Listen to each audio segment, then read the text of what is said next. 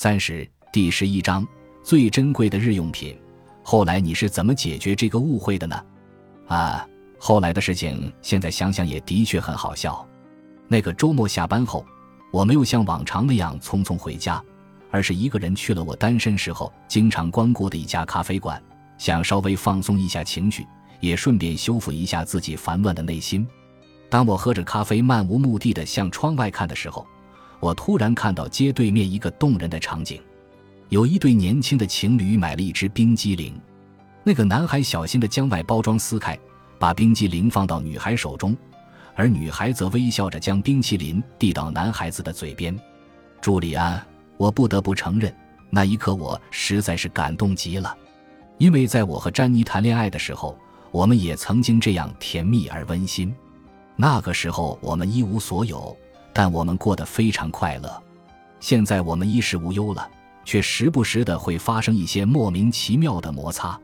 也就是那一刻，我突然想起来，詹妮哭泣的那一天是我们的结婚纪念日。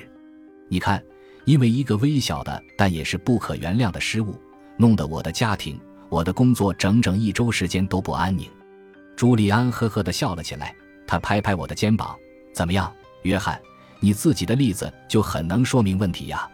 要知道，生活中没有无缘无故的故事，有些事情从表面上看毫无关联，事实上却盘根错节。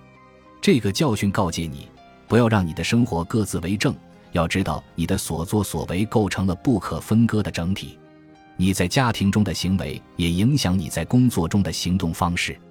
你在办公室里对待别人的方式，也会影响你对待家庭和朋友的方式。我同意，朱利安，但是我真的没有时间在一天当中休息那么一会儿。你知道，我们的客户就像蝗虫一样守在接待室里，虎视眈眈地盯着我们。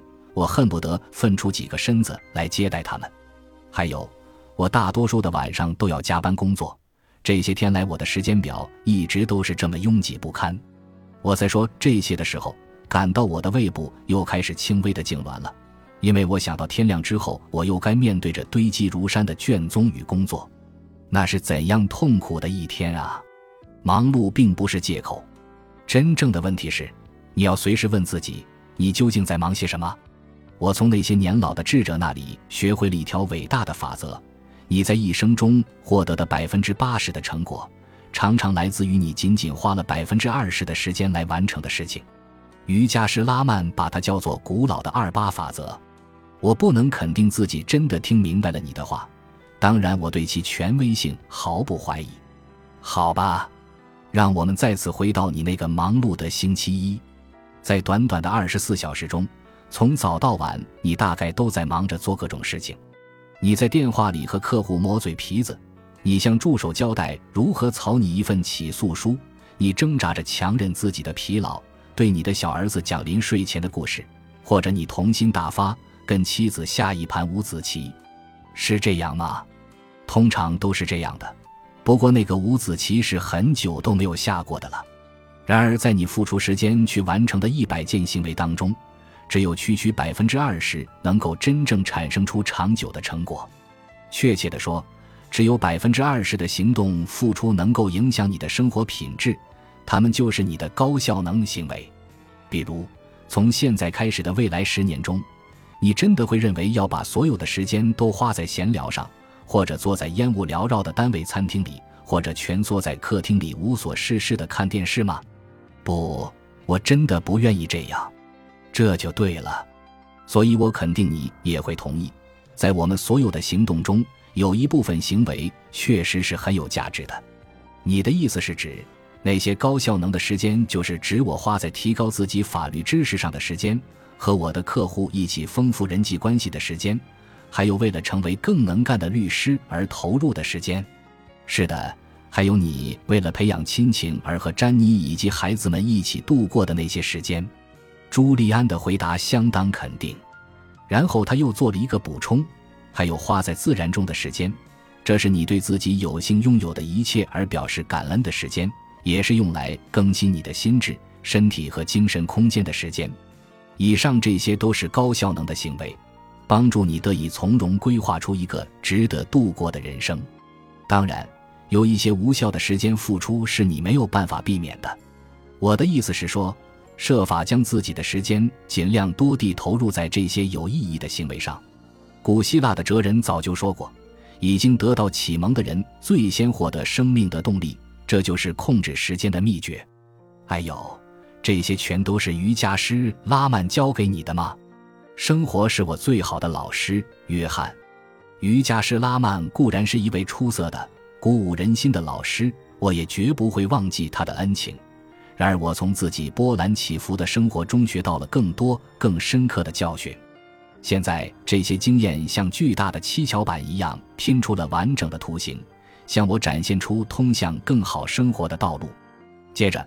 朱利安又补充说：“我希望你能从我早年的错误中吸取一定的教训，毕竟我们的生活经历有某些相似之处。有些人可以从别人犯下的错误中得到教益，显然他们是明智的；而另外一些人只能从自己的经验中真正学会道理，这种人就过于狭隘，终其一生都不得不经受无穷的烦闷和苦恼的折磨。作为一名惜时如金的律师。”我和同事在如何安排时间这个问题上已经进行过无数次的讨论，因为我们都明白“时间就是金钱”这句话的意思。如果我们能够在一天内多办一个案子，那我们的收入将会大幅度提高。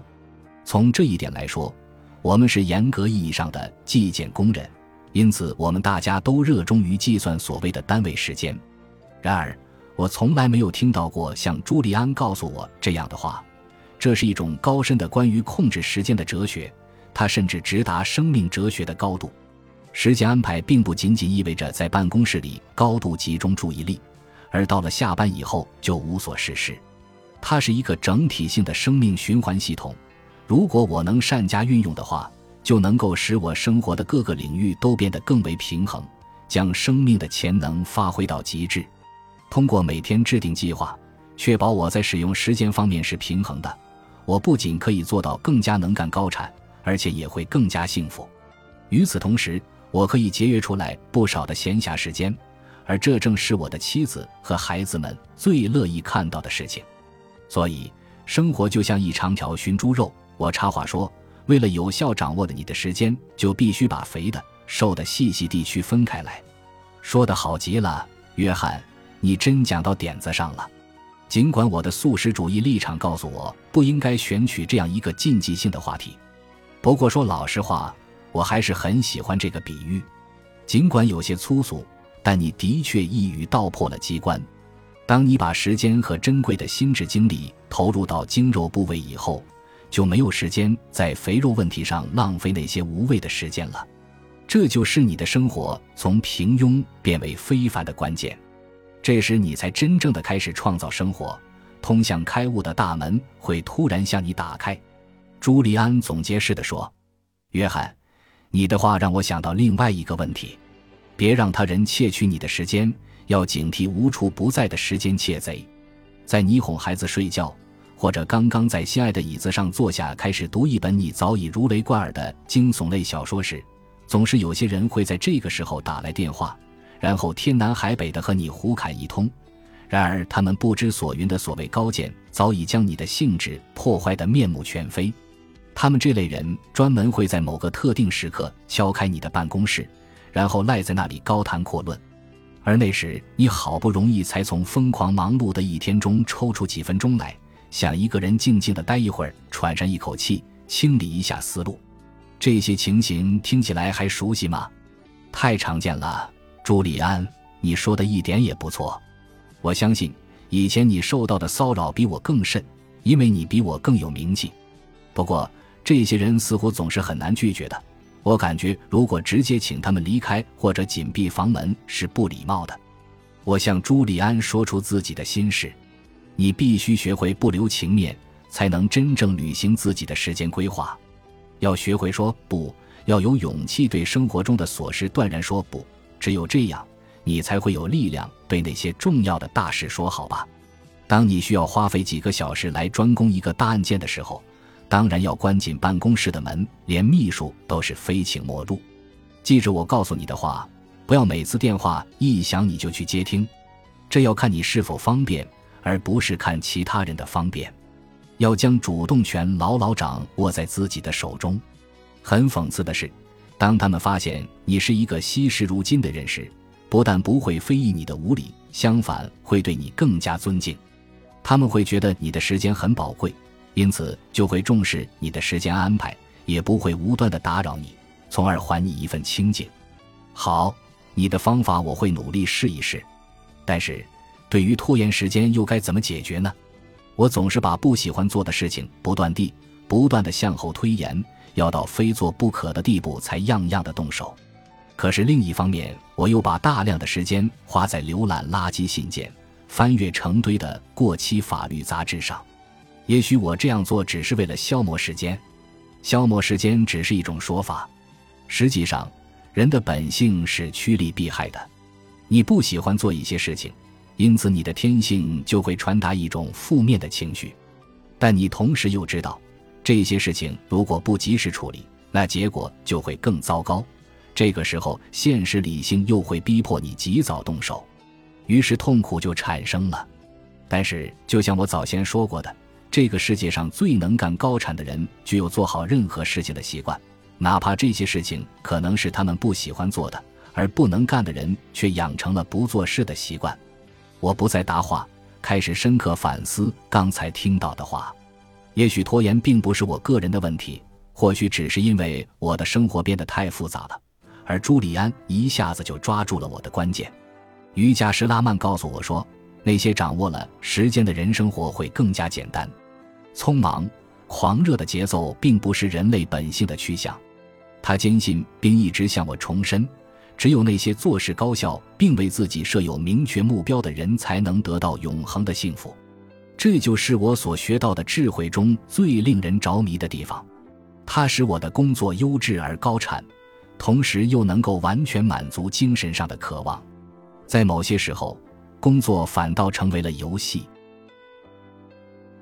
本集播放完毕，感谢您的收听。喜欢请订阅加关注，主页有更多精彩内容。